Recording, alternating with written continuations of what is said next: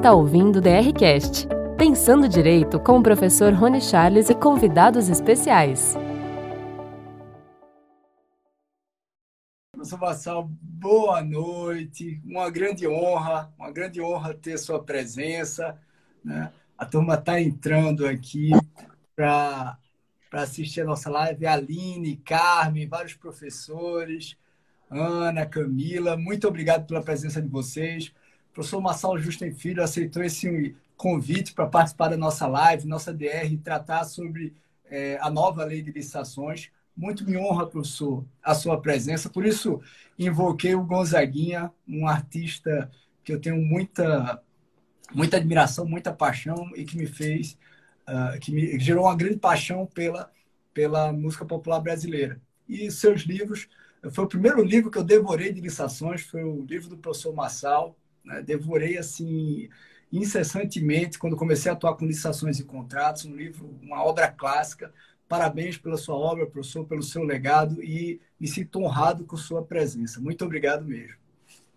Ora, a satisfação é minha, é uma honra e é um, na verdade, é uma satisfação é, poder compartilhar esses momentos de meditação sobre uma lei que é uma espécie de incógnita, é um desafio para todos nós e que só vai ser vencido esse desafio pelo trabalho conjunto de todos nós. Né? Então, o trabalho que você faz, que eu faço, que todos os professores e todos os operadores fazem, é o único modo de a gente evoluir no tocante à licitação e contratação no Brasil.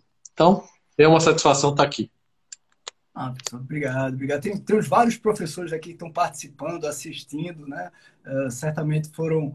Uh, não poderiam perder essa live, essa live é imperdível. Eu, eu vou, vou, até fazer, antes de começar as perguntas, fazer até uma, uma, uma confidência. Professor, a primeira vez que eu vi, a gente aparentemente a gente não se conheceu pessoalmente, mas eu vi no meu primeiro, uma primeira capacitação que eu fiz. Quando eu assumi na GEU, comprei seus livros e devorei o livro comentários. E quando eu assumi como coordenador geral de Direito Administrativo, houve um curso em, em Porto Alegre e um, um colega que eu coordenava pediu para ir. Eu disse, ah, eu quero fazer também. Eu tinha começado a escrever meu livro e fui para a capacitação sobre pregão eletrônico, né, uma aula e o dia todo. E eu assisti a sua aula, tirei dúvidas, mas no final eu queria conversar, mas eu sou muito tímido. Eu queria conversar, perguntar sobre o livro, né, alguma dica de como eu deveria fazer, mas por timidez eu não fui, né? E esse amigo, que foi esse colega da GU, ficou me zoando o tempo todo, bobo, deixa de bobagem. Acabou a aula, ele foi para o quarto dele, eu fui para o meu, trocamos, nos encontramos depois na academia.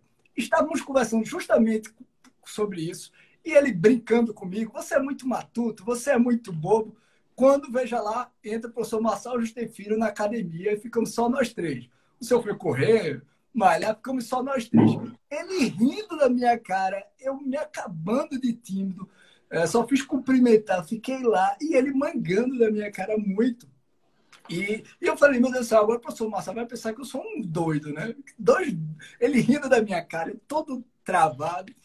Mas foi um dia que marcou, foi um curso da, em Porto Alegre, em Porto Alegre. Né, professor? Então, a história é boa.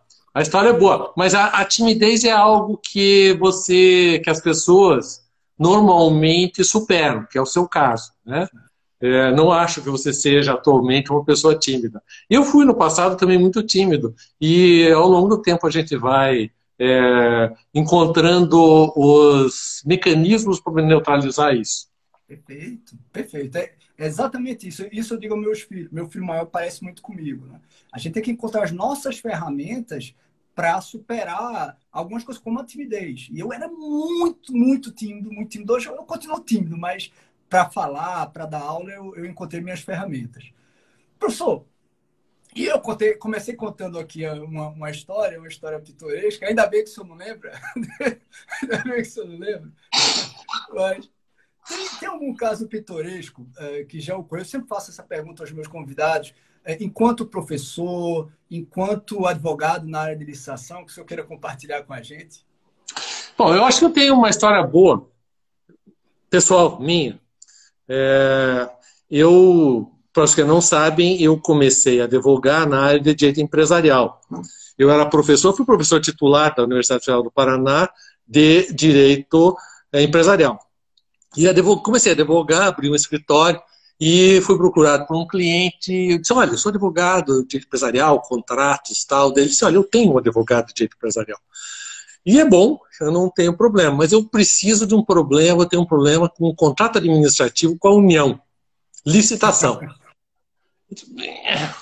Aquela situação assim, eu formado já há algum tempo, mas nunca tinha trabalhado com licitação e tinha tido aula de licitação naquela época. A faculdade tinha, não tinha disciplina específica de licitação.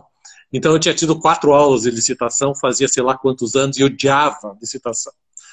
Então eu disse, ó, a necessidade, né? Vou fazer o quê? Então tá bom, vou trabalhar com licitação. Daí fui ler, na época tinha saído o decreto-lei 2300, isso foi em 1987, 1988. Eu fui trabalhar tal e comecei a advogar na, nessa área. Um dia fui falar com o responsável do departamento jurídico de uma entidade qualquer da Administração Pública Federal. Daí eu disse, olha, de acordo com o decreto-lei 2300, é assim, assim, assado. Daí o sujeito olhou para mim e disse, quem foi que disse isso, doutor? Disse, não, está na lei e tal. Eu disse, olha, eu tenho aqui o Eli Lopes Meirelles, é, e não está no Lopes Meirelles que o senhor disse. Então, essa é a sua opinião apenas. Daí eu saí de lá revoltado e disse, acho que vou ter que escrever um livro sobre licitação. É, uns dois meses depois eu comecei a escrever o livro sobre licitações, no dia 1 de maio de 1992. Na época o Elilo Meirelles tinha morrido. E eu comecei a escrever, e daí saiu a lei 8666. E então a minha, meu livro foi um dos primeiros a sair e é, teve um grande destaque e tal, embora fosse um livro muito ruinzinho, cá entre nós, né? É um livrinho, um livrinho ruinzinho de doer. Mas na época era o que tinha. Então, quando as pessoas dizem para mim, não, porque eu não gosto de licitação, minha resposta é: eu também não. Nunca gostei. ah, não fale isso não. Professor, que, ó, Deus abençoe esse empresário e Deus abençoe esse, esse servidor não muito cortês, né? Porque eles inspiraram a fazer uma grande obra, né? um grande legado. Inspirou muita gente. Tem certeza, muita gente que está aqui nessa live é, começou, não só começou, mas ainda hoje bebe no, nos seus ensinos de licitações públicas. Parabéns, parabéns. Obrigado. Obrigado. Muito legal. Professor, aí, o senhor que acompanhou lá as agruras da 2300, acompanhou do Decreto-Lei 2300, é, escreveu um, um, uma, um grande clássico sobre a, a nossa querida 8666 de 93. Como o senhor está vendo, né, quais as suas impressões sobre esse, esse regime jurídico da nova lei de licitações? Seu livro, inclusive, foi citado por um, um perfil que é, é, é, bem cômico da área de licitações, não sei se o senhor soube, o Elibolado, né? Sim. Eu até me referi ao Elibolado num artigo que eu escrevi como o grande censor do direito brasileiro. Ele exercita a função de dizer o que está certo e o que está errado e de dizer as verdades que as pessoas precisam ouvir e às vezes que nem são tão verdades assim, mas enfim, é... eu gosto do Elibolado. Todos nós gostamos. Como o seu é, é um perfil divertido, ele tem um, um, característico, né? E tenta brincar justamente com o direito administrativo do Eli Lopes Meireles e a, e a realidade atual. Professor, uh, e qual a sua impressão sobre esse, esse regime jurídico dessa nova lei, é, dessa nova lei que agora foi aprovada? Eu costumo brincar que a gente tinha um Fusquinha e ganhou o New Beetle, né? É um Fusquinha, mas com os acessórios legais. Qual a sua impressão sobre essa nova lei de licitações? Bom, é, essa, eu tenho dito isso já, essa não seria a lei que eu faria. Ou seja, é, eu até fui ouvido num certo momento, olha, você pode mudar, é, se você quiser, o artigo 10, o 15 e o 25. Você não, não tem sentido eu participar de um projeto que não é meu projeto. Então, não vou participar. E não seria a lei que eu, que eu faria. Mas, enfim, a lei está feita, está aí, e eu vejo uma distinção é, muito interessante, magnífica, digamos, entre a data de início de vigência e o que eu posso contar para as pessoas mais jovens. Uh, na época da vigência da Lei 8666 e a Lei 14.133. A distinção talvez não seja tanto da lei. Às vezes a gente diz, não, porque a lei 14.133 só incorporou algumas questões, fez outras inovações e tal, mas há uma diferença fundamental que não pode ser esquecida, que é o seguinte: em 1993 o Brasil era outro, a doutrina era outra. Tinha um livro, basicamente, de licitação. Estou dizendo basicamente porque tinha outros pequenos, que era o livro de Eli, e ninguém falava de licitação doutrinariamente.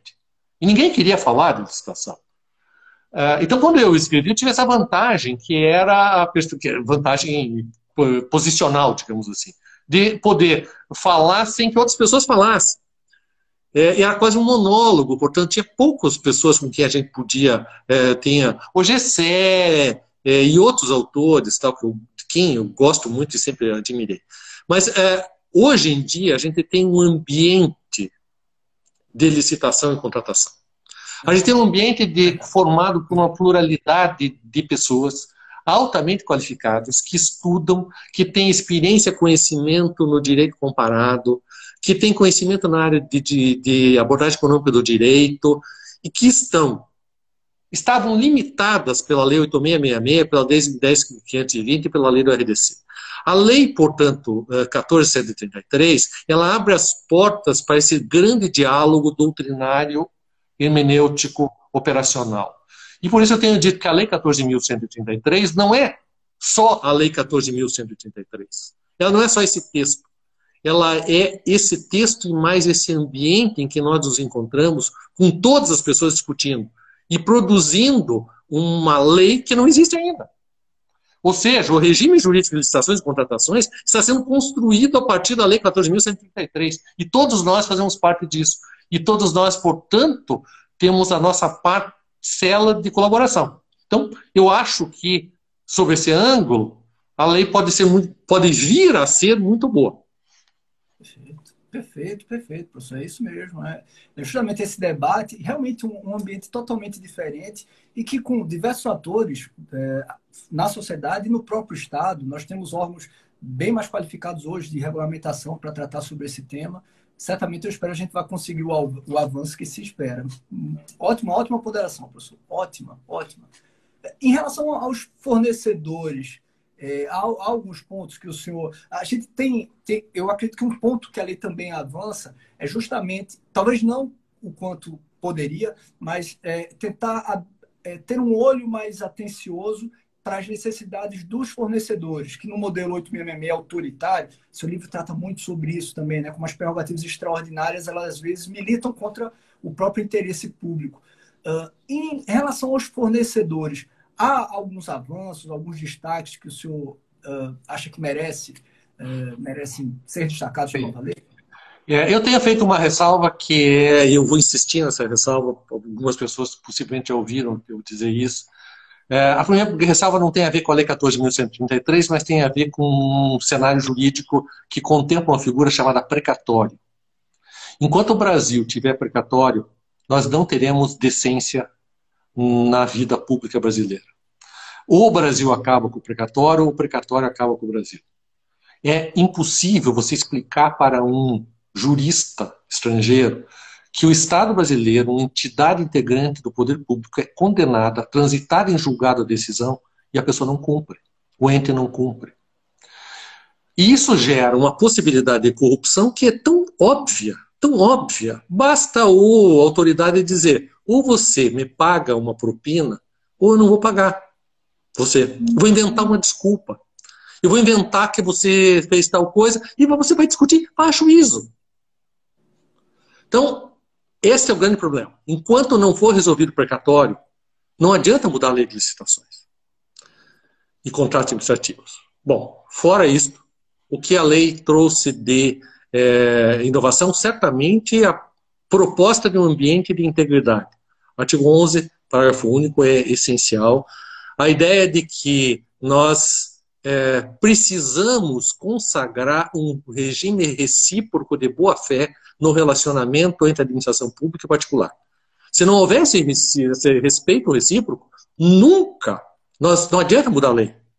É claro, há certas vantagens, há diversas vantagens, como você apontou, é, houve restrições às prerrogativas extraordinárias, tem esse dispositivo que determina a obrigatoriedade da manifestação da administração pública, que eu acho extraordinário. É, a administração pública é obrigada a se manifestar sobre os pleitos dos fornecedores. é, é, obrigado a se manifestar sobre reajuste, é obrigado a se manifestar sobre repactuação. Não é possível que isto continuasse, porque era inconstitucional. Viola a Constituição a administração pública não se manifestar contra um pleito de um particular, ainda que seja para rejeitá-lo. Então, é, é, essas restrições todas são muito salutares, por quê? Porque o regime jurídico diferenciado é, a meu ver, o problema insuperável no tocante à licitação. O problema da, do relacionamento entre a administração pública e particular não é apenas os defeitos da licitação. O problema tem a ver com uma é, rejeição de uma parcela significativa do mercado a contratar com a administração pública. Perfeito, perfeito. Perfeito. Perfeito, é isso. Porque é, o que muitos não conseguem entender é que todas essas regras restritivas que parecem prestigiar a administração pública, na verdade, a prejudicam, porque afastam e o mercado real, né? o mercado real. É, uma vez, uma, contei até essa história hoje na aula que eu estava ministrando agora à tarde, né? e é uma história real. Uma, uma colega professora que estava prestando assessoria a um determinado órgão, ela me ligou e estava preocupada, porque eles realizaram uma licitação, um pregão eletrônico muito exitoso, que uma televisão estimada em 7 mil tinha sido comprada por 5 mil. Né? E contrataram a empresa Tabajara Corporation, que fornecia lá o produto. E eles estavam felizes que essa é a nova sala de reunião, o primeiro pregão eletrônico, muito contentes. Quando eles abrem a caixa, está lá uma nota fiscal da Americanas.com, o valor 3 mil reais. E ela disse: e agora, o que é que eu faço? Nós compramos por 5 e a televisão é 3 mil. Rony, o que eu faço? Diz, a primeira pergunta que tem que ser feita é por que americanos.com não disputa a nossa licitação? Né? Por que essas empresas do mercado real não participam dos certames? Isso tem muito a ver justamente com essas prerrogativas extraordinárias, uh, com custos transacionais gigantescos né, que existem nas licitações. Enquanto a gente não avaliar isso, a gente continuará com o mercado restrito um mercado artificial, de empresas cuja especialidade é participar de licitação e não fornecer o produto ou serviço. E quanto mais boa competição nós tivermos, nós teremos menos corrupção e melhores contratos para a própria administração pública. E a administração precisa perceber isso. Ela não vai conseguir resolver sempre a força, né? A força é. com o autoritarismo. É. Essa, essa é uma, uma constatação que uh, a, eu brincava, brinquei muitas vezes dizendo, olha, a administração pública pode tudo que ela quiser. Pode é, se apropriar do, dos bens do particular? Pode. Pode é, punir o particular? Pode. Ela faz o que ela bem entende. É, e tem tudo a favor dela a presunção de legitimidade do ato administrativo. Então, é, você vai ao Poder Judiciário, e eventualmente você consegue uma decisão, mas muitas vezes não consegue. Pode, pode. Só que ela paga o preço por isso. O preço é o dia seguinte. Né? O dia seguinte é, ela vai ter que fazer licitação de novo. Ela vai ter que contratar aquilo novamente. E ou ela vai ter o sujeito que tem na memória o que aconteceu e vai participar com é, todas a, a, as providências para recuperar o prejuízo que ele tem, ela vai ter um fornecedor desqualificado. Um fornecedor que vem e vai, é, desde logo, estabelecer a regra do jogo é essa, então eu vou jogar. E eu também digo que, se a administração quiser competir com o particular em safadeza e malandragem, ela vai perder sempre. O particular é muito mais safado e malandro que a administração pública. Então, é, esse tipo de visão é uma visão lamentável, porque vai criando é, um círculo vicioso em que cada um é pior que o outro. E daí a administração diz, ah, mas sujeito é um safado sem vergonha, então eu vou adotar uma posição assim, está tirando vantagem às minhas custas. O particular diz a administração é, é, não é confiável, então eu vou tirar vantagem. E o resultado é ruim para todo mundo. Exato. Especialmente para os cidadãos. Porque a gente não tem prestação adequada, a gente não tem contratação é, séria, e continua tudo nesse cenário. Eu estava, o senhor falando, eu pensando exata, estava pensando exatamente o professor Marcos Nóbrega, o professor Marcos Nóbrega diria aqui, isso aí gera seleção adversa. Aí ele entra e comenta, tá com. tá, a seleção... É. Que é o, o problema do pregão, né? Ou seja, você, é, a, muitas vezes o Tribunal de Contas da União diz, não, é cabível o pregão porque você tem é, competitividade nesse mercado em princípio, caberia pregão para tudo, então. Você tem mercado competitivo para engenharia também. Né? Se o argumento, o fundamento é esse, então vamos fazer pregão para a obra de engenharia, porque tem competição. O problema não é a competição, o problema é a avaliação do objeto que é insuscetível de ser identificado no pregão. Você vai ter seleção adversa. Você vai selecionar pelo menor preço e você vai ter uh, uma, um produto sem nenhuma qualidade, pelo qual vai se pagar pouco, que no caso é muito, porque você compra algo imprestável, então é muito.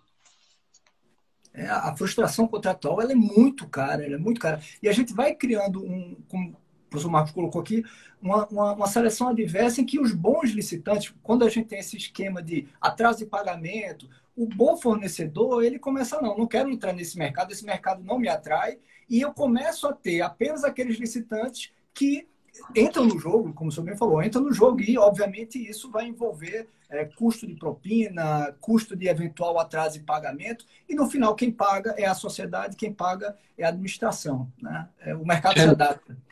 Sem dúvida. O mercado é, se adapta. Isso.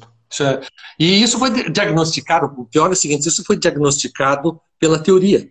É, a questão da teoria da seleção adversa basicamente se deve a um trabalho de Akerlof, que é um economista americano que ganhou o Prêmio Nobel da Economia, em que ele diz é, o efeito da seleção, market for lemons, né, a compra de carro usado, é, acarreta a expulsão do mercado de dos bons fornecedores. Ficam apenas os maus fornecedores no mercado. Ou seja, ele teorizou isso uh, há mais de 40 anos. Ou seja, e a gente, é, muitas vezes, com essa questão de, é, não, não me interessa a economia, não me interessa a abordagem econômica, isso tudo é besteira, é novidade e tal. Muita gente diz isso. E o resultado é que você acaba é, defendendo teses que são, você, né, a pessoa acaba defendendo teses que são compatíveis com o básico da economia, que é a lei da oferta e da procura tal. E isto é, gera para todos nós um, uma situação horrorosa. É, não é verdade. Eu, eu, eu, espero que a administração pública comece a perceber, justamente nesses debates, esses diálogos, né? é, autores que começam a ter essa perspectiva da avaliação econômica, da análise econômica, como o professor Marcos, como você, professor é, Marcelo, professor Eglon também, e eles comecem a, a, a, pelo menos na regulamentação, usar um pouquinho desta, desta percepção das consequências dos atos. Né? Uhum. Por exemplo, é, eu lembro que o primeiro livro que eu li, que fez uma, uma, uma leitura muito interessante e crítica em relação à habilitação, como ocorre na administração pública brasileira, foi o seu. Né? E, e, eu lembro que o seu livro falava, olha, esse rol da 8666, esse é o rol dado pelo legislador quase como um rol máximo. Os requisitos de habilitação, por conta da própria Constituição, eles têm é, que ser, eles devem ser utilizados como indiciários de que aquele licitante tem técnico, condição técnico-econômica de executar. E aquilo me chamou a atenção. E na prática, o que nós vemos são editais que exigem tudo, exigem é, requisitos de habilitação sem qualquer relação com a garantia do cumprimento das, uh, das obrigações, criando uma, uma, certa disfuncionalidade. Na sua opinião, era 5866. Na nova lei, nós tivemos um avanço substancial em relação ao regime de habilitação? Eu diria que na nova lei ficou pior, né? É, é, e daí eu não quero ser politicamente incorreto, porque você, nos dias de hoje, você pode fazer o que você quiser, menos ser politicamente incorreto. E, então é um risco muito sério.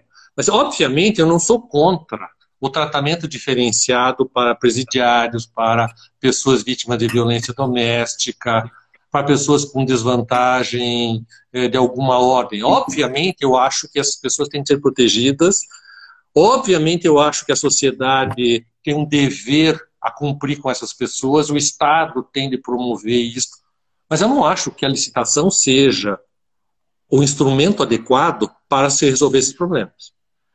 É, por quê? Porque quando você dá à licitação essa função indireta, né, que é a função de promover outras políticas públicas que não a contratação mais vantajosa com isonomia para promover o desenvolvimento nacional sustentável, você realiza algo distinto. E você seleciona é, empresas que têm outro perfil. Então, é, imagine a seguinte hipótese. Imagine, imagine a seguinte hipótese. Você é um empresário privado. E eu sempre digo isso para as pessoas. Você ponha no lugar do empresário. Você trabalha na administração pública, você põe no lugar do empresário. Você é dono de uma empresa, digamos assim. E daí você vai participar de uma licitação e diz lá que é obrigatório você ter no seu quadro uma pessoa que é, é oriunda de um presídio. Bom, não existe nenhum preconceito contra a questão. Só que os presídios são comandados por organizações criminosas que exercem o poder de vida e morte sobre essas pessoas, sobre a família dessas pessoas, que são indefesas diante dessas, dessas pessoas. Aí você vai escolher uma pessoa, colocar dentro da tua estrutura para um trabalho de que envolva uma grande segurança para a administração pública. E daí, eventualmente, o chefe do PCC, do Comando Vermelho, ou seja lá quem, diz, manda dizer para o teu funcionário, você faça isso. Se você não fizer, você vai morrer, tua família vai morrer, todo mundo vai morrer. E daí, você como, daí o cara faz isso, destrói o teu trabalho. E daí você como dono da empresa faz o quê? Você responde. Sim. A administração vai ser, vai ser muito rígida, certamente, em punir a empresa por conta daquele trabalhador que ela foi obrigada a contratar por conta da administração. Né? Portanto, é, é, e até que ponto? Eu, eu meio que fiquei assim desanimado de vez com a questão, depois que a jurisprudência afirmou que é, empresas em recuperação judicial podem participar de é, é, licitação. Não que eu seja contra. Apenas a questão é a seguinte: se determinadas empresas não precisam cumprir certos requisitos, por que as outras precisam? O problema é de isonomia. Você diz, não, não, mas essa empresa não tem certidão negativa, essa empresa não liquidou seus tributos, essa empresa não tem é, condições de preencher os índices econômicos, econômico-financeiros mínimos. Mas ela vai participar, com base numa ordem judicial proveniente de um juízo de recuperação judicial. Tá bom. E por que, que as outras não podem participar? Por que quem não está em recuperação judicial é obrigado a cumprir os requisitos que as empresas que estão em recuperação judicial não precisam cumprir? Qual é a racionalidade disso? Ah, porque ela vai, ela vai cumprir não obstante não preencher os requisitos. Então os requisitos são válidos. Você não pode exigir um requisito que não seja indispensável a esse juízo indiciário de que o sujeito tem condições de cumprir então, é, sob um certo ângulo, é, com todo, toda cautela, sob um certo ângulo, é, os requisitos de habilitação eles acabam funcionando como uma barreira de entrada no mercado para assegurar que somente participem de licitação as empresas que estão em condições diferenciadas de preencher esses requisitos. Ponto. Esses requisitos são indispensáveis à execução do contrato? Não, não são. Portanto, é, por que, que se tem de ter é, uma determinada experiência anterior no tocante à técnica? É, você não pode contratar pessoas que tenham experiência anterior? Portanto, é, para mim, os requisitos de habilitação acabam sendo uma distorção é, extraordinária no âmbito da licitação. É, o ideal seria que fosse possível, como aquele sonho de um monte de pessoas, que fosse feito um seguro, né, que assegurasse tal. Só que é inviável no Brasil fazer um seguro de 100%. Não existe seguradora em condição de prestar esse seguro e não existe empresa em condição de arcar com aquilo que eles chamam de garantias colaterais. Portanto, a gente tenta ver um cenário um pouco melhor para o futuro, dizendo, olha, talvez no futuro isto melhore um pouco. Talvez, mas é, é, a questão de requisitos é, de participação, a meu ver, são é, cada vez mais distorcidos. Perfeito, perfeito. Que aula. Como, tão, como várias pessoas estão comentando aqui, que aula. Parabéns, parabéns pela, pela perspectiva, professor Marcelo. E, e realmente, a, a, opção do seguro, é, eu lembro que quando eu tive um, participei de uma discussão em Brasília, na, ainda sobre discussão do PL, que começou a se incluir no projeto Uh, foi alguns debates na Casa Civil que houve uma proposta de inclusão do, do que a gente tem hoje como cláusula de retomada, né? que na verdade é um performance bond. Uh, eu lembro que eu coloquei mais ou menos isso. Eu disse para o pessoal: olha, que a discussão era se a seguradora assumir, vamos exigir regularidade fiscal dela, da seguradora, vamos exigir regularidade fiscal do subcontratado dela. Eu falei, meu amigo, se ela assumir, não precisa nem de habilitação. Se tiver o performance bond, você não precisa de habilitação, porque ela vai fazer essa avaliação habilitatória muito melhor do que nós fazemos com esses requisitos formais, burocráticos. Né? E realmente é isso, virou uma, uma gincana de, de documentos que não tem nenhuma relação com o que o constituinte definiu. E até como acho que alguém falou aqui, acho que foi a Natri, não é ninguém aqui é contra a política pública, né? Mas realmente colocar ela, como você bem colocou, como você bem colocou, colocá-la na licitação gera na verdade disfuncionalidade. Não é não é uma solução eficiente e restringe é. competição e aumenta o custo dos contratos. É. Eu, eu fiz uma diferenciação teórica, eu tenho feito, já tinha feito antes e agora mais intensamente. É, condições de participação na licitação com um gênero que tem duas espécies: requisitos de habilitação e condições de participação em sentido restrito. Uh, os requisitos de habilitação são aqueles relacionados à demonstração da aptidão do sujeito para executar o objeto. Mas não são esses os únicas, únicas não são essas únicas exigências que são feitas para alguém participar. Existem outras exigências que não têm a ver com a demonstração da aptidão para executar o objeto, mas que são condição de participação. Então você tem de eventualmente diferenciar. Do ponto de vista teórico, você pode diferenciar duas coisas, são duas coisas totalmente distintas. Ainda que sejam avaliadas no mesmo momento e tenham o mesmo nome na lei, requisito de habilitação. Mas não é propriamente habilitação no sentido uh, da expressão. É uma condição de participação. Né? Você tem várias condições de participação. Né? Você tem de, num, uh, licitação eletrônica, você tem o dever de se uh, credenciar para fins de participação, você tem de apresentar documento assim o assado, você tem determinadas formalidades, tudo condição de participação. E, eventualmente, você vai ter de contratar vítimas de violência doméstica, que é uma condição de participação no sentido restrito eventualmente, dependendo da é, execução do contrato ou condição de participação, é, mas não tem a ver com qualquer indício de aptidão para executar o contrato. São coisas distintas. Perfeito, perfeito. Boa, boa. Excelente separação, professor. Excelente. O senhor falando, eu, eu viajando e pensando. E, e, esse, esse raciocínio, né? A gente pode pensar em tantas coisas. Né? As próprias licitações sustentáveis, que é uma política pública relevante, interessante, mas muitas vezes se defende sem pensar no custo. E isso repercute, eventualmente, também no, no custo da contratação, no preço que é contratado. Né? O Brasil tem uma, talvez uma, uma vocação interventiva, estatizante, é, é, que ignora que muitas vezes essa não é a, a opção mais eficiente. Né? E, professor, o senhor mais adiante, anteriormente falou um pouco sobre a questão dos pagamentos, né, dos precatórios. A lei repete um pouco daquele regulamento do, da Lei 866, do artigo 5 sobre o respeito à ordem cronológica de pagamentos. O senhor acha que o, o texto uh, da nova lei houve avanço em relação a isso? Ou mantivemos é. mais ou menos a mesma coisa?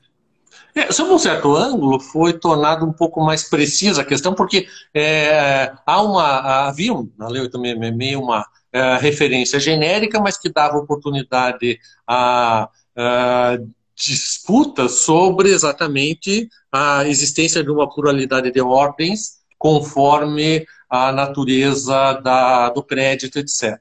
Essa questão foi um pouco melhor tratada, mas ela continua com a previsão de que, em determinadas circunstâncias, admite-se a não observância da ordem, e se você for observar é, na, na, na lei é, os fundamentos para isso, você fica de cabelo em pé, né? Porque é possível que a administração invoque os mais diversos argumentos para é, justificar isso.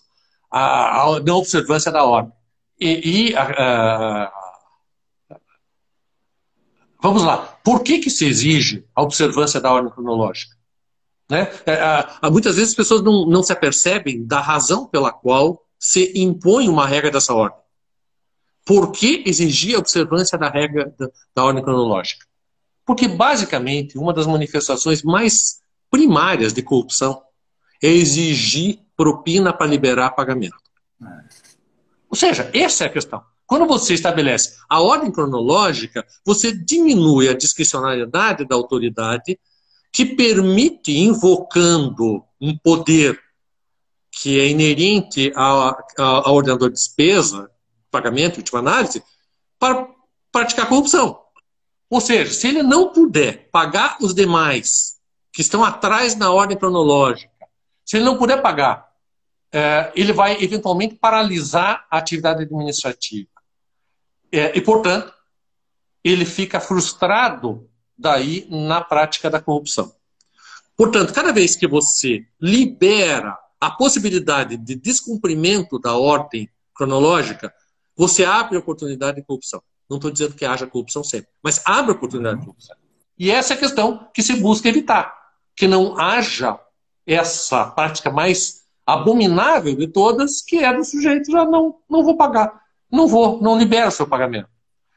Então, é, a questão toda é essa, é você admitir variação na ordem, perfeito, que se admita, mas o controle quanto a isso tem que ser muito intenso, tem de encontrar um motivo efetivo, real, correspondente a efetiva, daquelas razões previstas na lei, é, que seja justificável. E tem de dar uma solução para o sujeito receber. Não é possível.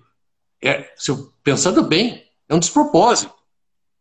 Você não cumprir aquilo que você é, se obrigou e tipo, não, eu vou pagar outra na tua frente. Além de tudo, é uma questão é, que é um desincentivo à seriedade do, é, da conduta das pessoas, né?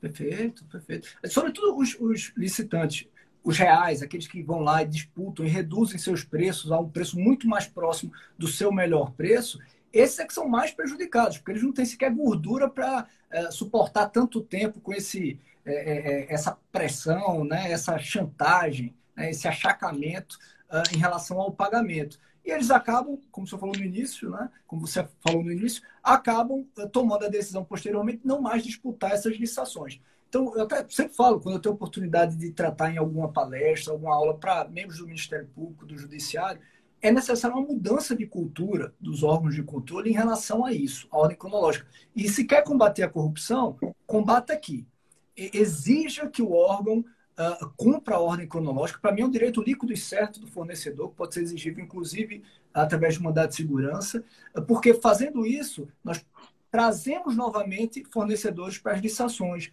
ampliamos a competição e ajudamos a combater a corrupção, eh, depurando um pouco esse certame. Corrupção precisa. Corrupção é como lodo, né? Ela precisa desse ambiente eh, sujo para ela proliferar. Quando você começa a ter muita competição, o movimento, a transparência, uh, uh, a competição ela vai se esvaindo, ela vai perdendo, é, perdendo a força. Eu acho que é, é um grande instrumento de combate à corrupção é, que o Estado seja responsável com suas obrigações e cumpridor de suas obrigações. É, esse é um dos, dos temas que me traz, é, que eu tenho tratado relativamente aos tribunais de contas.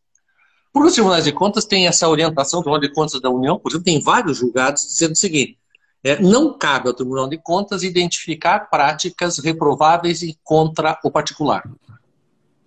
É, portanto, não cabe ao Tribunal de Contas defender os direitos dos particulares em face da administração. Eu acho essa visão, é, com todo respeito, equivocada. Né? É, eu acho que o Tribunal de Contas está errado. Por quê? Porque é, não se trata de defender propriamente, num primeiro momento, imediatamente, exclusivamente, o direito dos fornecedores. Trata-se de implantar um ambiente de integridade. Se é obrigatório estabelecer um ambiente de integridade, você tem de reprovar a conduta do administrador que, causando uma lesão ao particular, gera distorções para o futuro. E a administração vai ter contratos ruins depois em virtude disso. E, eventualmente, o particular vai ao Poder Judiciário, obtém uma condenação, e no caso da União, a União paga, né? A União paga os seus precatórios. Portanto, basta ver o montante de precatórios que a União tem pago para você ficar de cabelo em pé. A, e a elevação, ano a ano, tem sido dramática do valor de precatórios pagos pela União. Portanto, é necessário parar com essa sangria de condenações judiciais contra a administração, e um dos caminhos é a administração parar de descumprir a lei e o contrato. E o Tribunal de Contas tem de tomar essa tarefa para si e dizer, olha, não, não, peraí, isso aqui está errado, é, não porque prejudica a administração, mas porque prejudica imediatamente o particular, mas a longo prazo vai prejudicar a administração também. Eu concordo, muda, é, prejudica o mercado, afeta o mercado, você começa a ter essa seleção adversa, só quem vai entrar no jogo é quem suporta esse tipo de, de é, digamos, de, de falta, né, de mau comportamento, e aí os melhores licitantes, aqueles que realmente são competitivos, que têm melhores preços, que não se submetem a esse tipo de, de uh, achaque, eles saem das licitações. É, os órgãos de controle precisam perceber isso. A intervenção deles é muito importante para combater a corrupção fazendo isso, exigindo esse ambiente de maior integridade, né? maior integridade. Professor, e é, a, a discussão, o senhor até citou no início, né? aquela disposição da, da lei que dá um prazo para que as solicitações e reclamações é, tem, temos vários professores aqui, eu peço desculpa por não ter nominado todo mundo aqui, muitos nomes aparecendo, mas eu, eu vi o professor Marcos Nobre, o professor Egon Bockman, o professor Anderson Pedra, vários professores, o professor Felipe Bozelli, o professor Marcos... Saúdo a todos os amigos e presto homenagem a eles e gostaria que eles tivessem a possibilidade de estar participando, porque o debate enriqueceria, muito enriquecido com a colaboração deles. É, não, grandes, grandes amigos e professores que estão honrando aqui com a presença. E vários é, é, fornecedores, advogados também que atuam nessa área. E a lei, lá no, no artigo 123, ela, ela dá esse prazo né, de é, um mês, se não houver uma outra disposição, para que, diante de um requerimento, a administração tenha que, se, uh, uh, tenha que responder formalmente. Essa disposição pode ser simples, mas eu acho que ela pode gerar uma mudança de cultura na na administração pública, sobretudo se os órgãos de controle exigirem essa conduta, né, professor? O senhor acha que isso pode mudar? Quer dizer, vários, várias empresas ficavam oprimidas, por quê? Pediam um reequilíbrio econômico devido e que sequer era analisado, né? um pleito de aditivo que sequer era analisado, passava meses no, nos escaninhos. E agora a lei fala que deve ser dado um prazo mínimo, né, ou melhor, máximo de um mês, para que isso seja avaliado. Você acha que terá uma boa repercussão ou será uma letra morta que na prática não, não vai ajudar tanto uh, os fornecedores. Eu acho que é um dos dispositivos das grandes inovações que merecem aplauso, é, porque hum, a gente tem diversas alternativas em face de um pleito formulado por um particular. Em primeiro lugar, ele pode ser improcedente. Se for improcedente, qual o motivo de não indeferi-lo desde logo?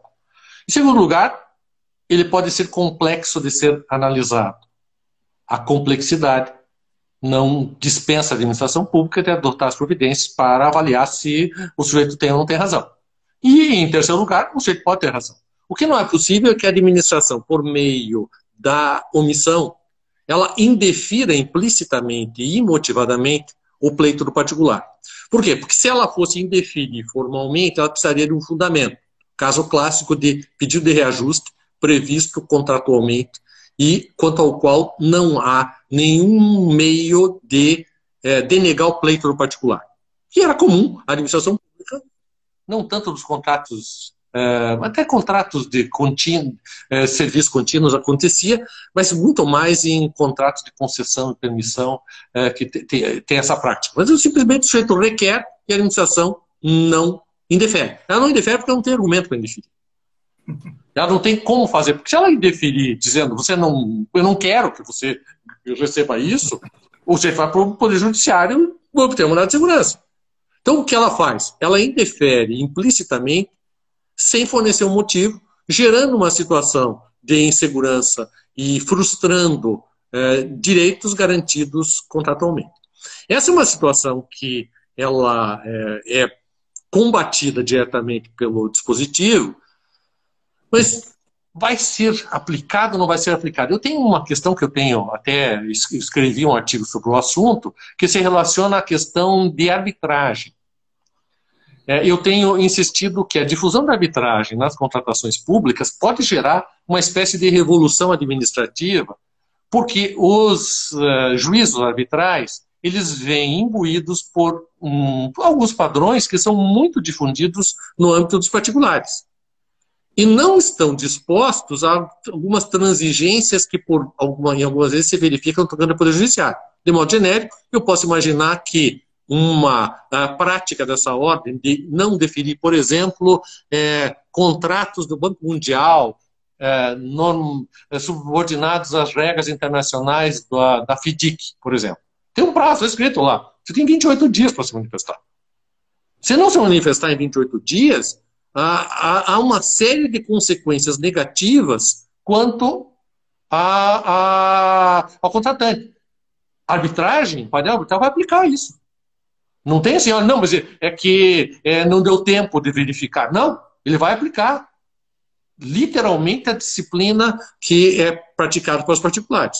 Portanto, a administração pública ela tem que se preparar para isso e se tiver motivos satisfatórios ou para não responder, ou para é, indeferir, ou para é, encontrar uma outra solução, ela tem que adotar isso. Olha, então é, não é adequado fazer o reajuste, é necessário fazer uma recomposição, porque nós não temos dinheiro para pagar isso. Então, fazer é, uma recomposição, eu vou tentar encontrar uma solução satisfatória, etc.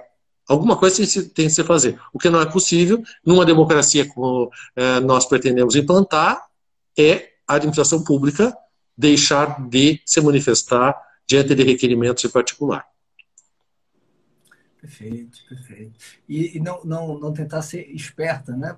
A gente vê muito isso, por exemplo, na questão da, da preclusão lógica, em que a administração pública, o, o fornecedor não fala, assinou o termo aditivo, mas, epa, perdeu, agora você não tem mais direito ao reajuste. É, houve aumento de carga tributária, ele teria direito ao reequilíbrio econômico, mas aceitou o pedido de contrato. Aí assinou o contrato, perdeu. Né? A, a administração pública, às vezes, tenta, tenta ser esperta nas contratações públicas, mas não, não, não admite preclusão lógica em detrimento dela. Né? É verdade. em, detrimento dela. Professor, e uh, para os fornecedores, a gente já está quase, acho que chegando nos últimos 14 minutos da, da live. Né? Eu sei que o seu tempo é muito concorrido. É, para os fornecedores, vários é, advogados, representantes de fornecedores, certamente fornecedores também. É, para os fornecedores, quais são os principais cuidados que eles precisam nesse período de transição, já que, como o senhor falou no início, né, nós estamos dois anos é, é, em que teremos a convivência de dois regimes. Né? regime 866, regime 14.133, que tem suas peculiaridades. Quais são os principais cuidados que esses fornecedores vão precisar ter também? A própria administração pública, os agentes públicos que atuam e vão, tar, vão ter esses dois, uh, esses dois regimes, por mais que a lei diga que eles não podem ser híbridos, uh, até como há uma relação, né? A jurisprudência TCU da 866 influenciou o 14.133, por exemplo, as normatizações da 866 infralegais as instruções normativas influenciaram o texto da Lei 14.133. É, possivelmente vai haver muito choque de interpretação. Né? Quais os principais cuidados que o senhor acha que fornecedores e agentes públicos eles uh, devem ter nesse período de transição? Bom, é, eu tenho defendido que existe um conjunto de normas dentro da Lei 14.133 que tem aplicação, aplicabilidade e eficácia imediata é, independentemente da previsão de que seria possível licitar e contratar com base na Lei 8666. Independentemente das regras sobre licitação propriamente dita, há um conjunto de normas na Lei 14.133 que tratam de integridade, tratam de planejamento, tratam de responsabilidade é, de, é, dos diferentes órgãos e dos diferentes agentes públicos. Parece-me que tudo isso está em vigor. Eu não acho que é, a exigência de gestão por competências, por exemplo, do artigo 7 ela só vai estar em vigor daqui dois anos, ou que somente se aplique é, nos casos em que a licitação seguir a Lei 14.133. É uma regra geral que tem plena aplicabilidade agora, porque a Lei 14.133 ela disciplina não apenas licitação e contratação, ela disciplina todo um conjunto de atividades administrativas que é, são conexas à licitação e contratação. E, portanto, essas regras estão em vigor. Eu diria que acho que a autoridade superior deve, desde logo, observar que está escrito lá a responsabilidade dela, a autoridade superior.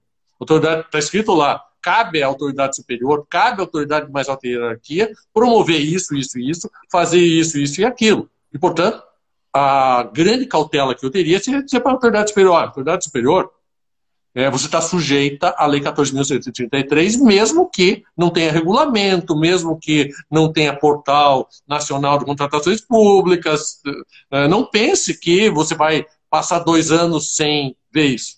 é, tem essa decisão, inclusive tem a ver com isso, mas tem essa decisão é, do, é, de um juiz federal do Paraná que reconheceu que a, a disciplina sobre recursos da Lei 14.183 já era aplicável e que, portanto, é, não era necessário, não tinha a ver com licitação e contratação, mas tinha a ver com uma norma de procedimento, uma norma de processo, que é aplicável imediatamente, ponto. E, portanto, efeito suspensivo tal, é, você tem decorrente da Lei 14.133, ainda que não tivesse a Lei 8666.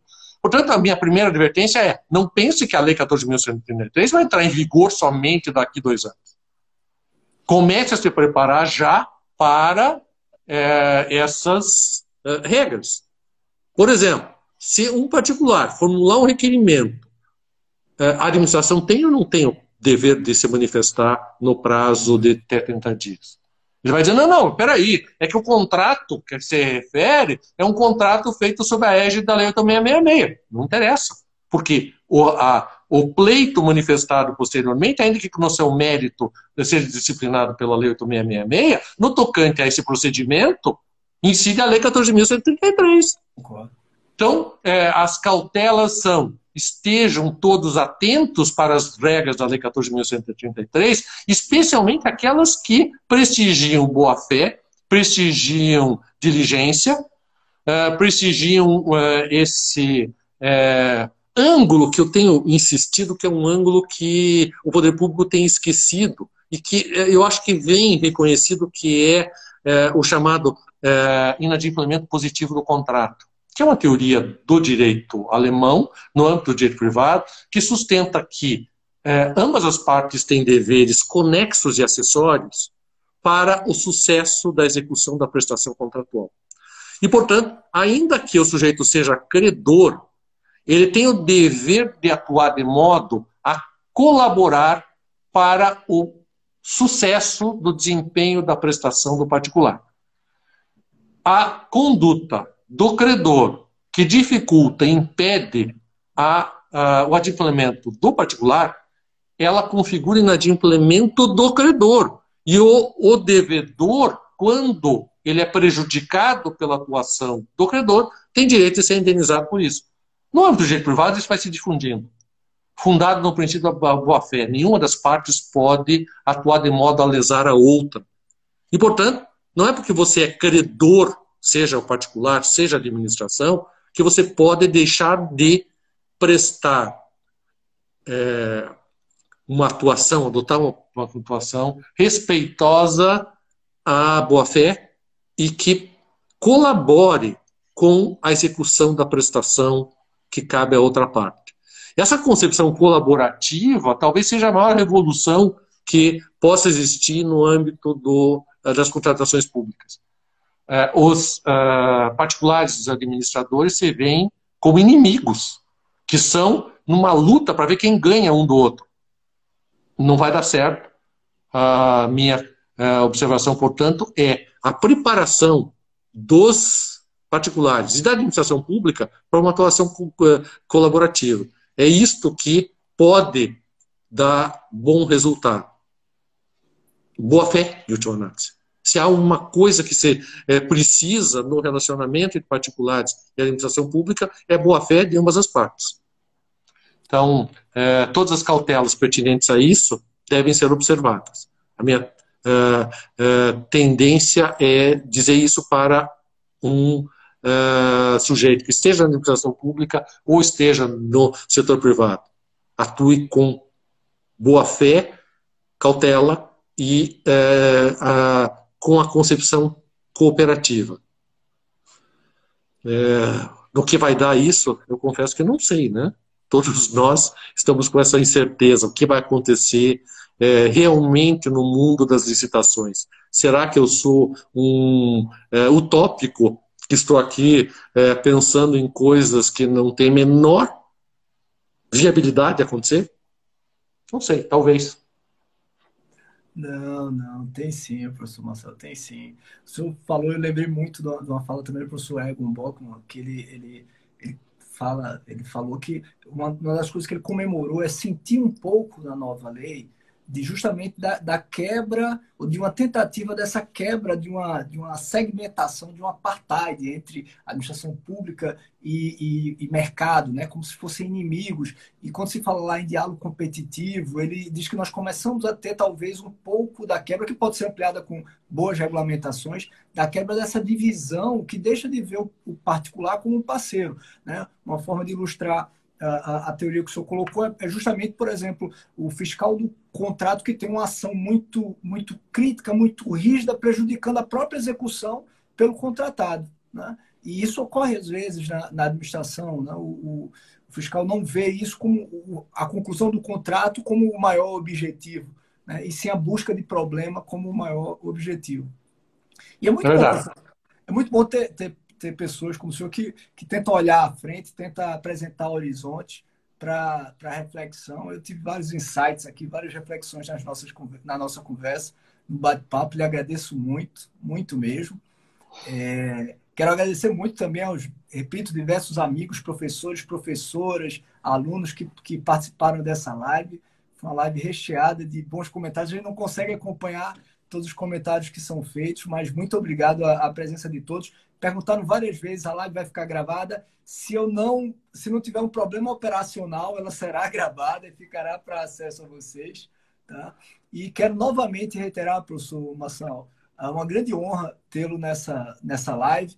Antes de, de passar a palavra para as suas considerações finais, quero reiterar esse agradecimento, muito me honra.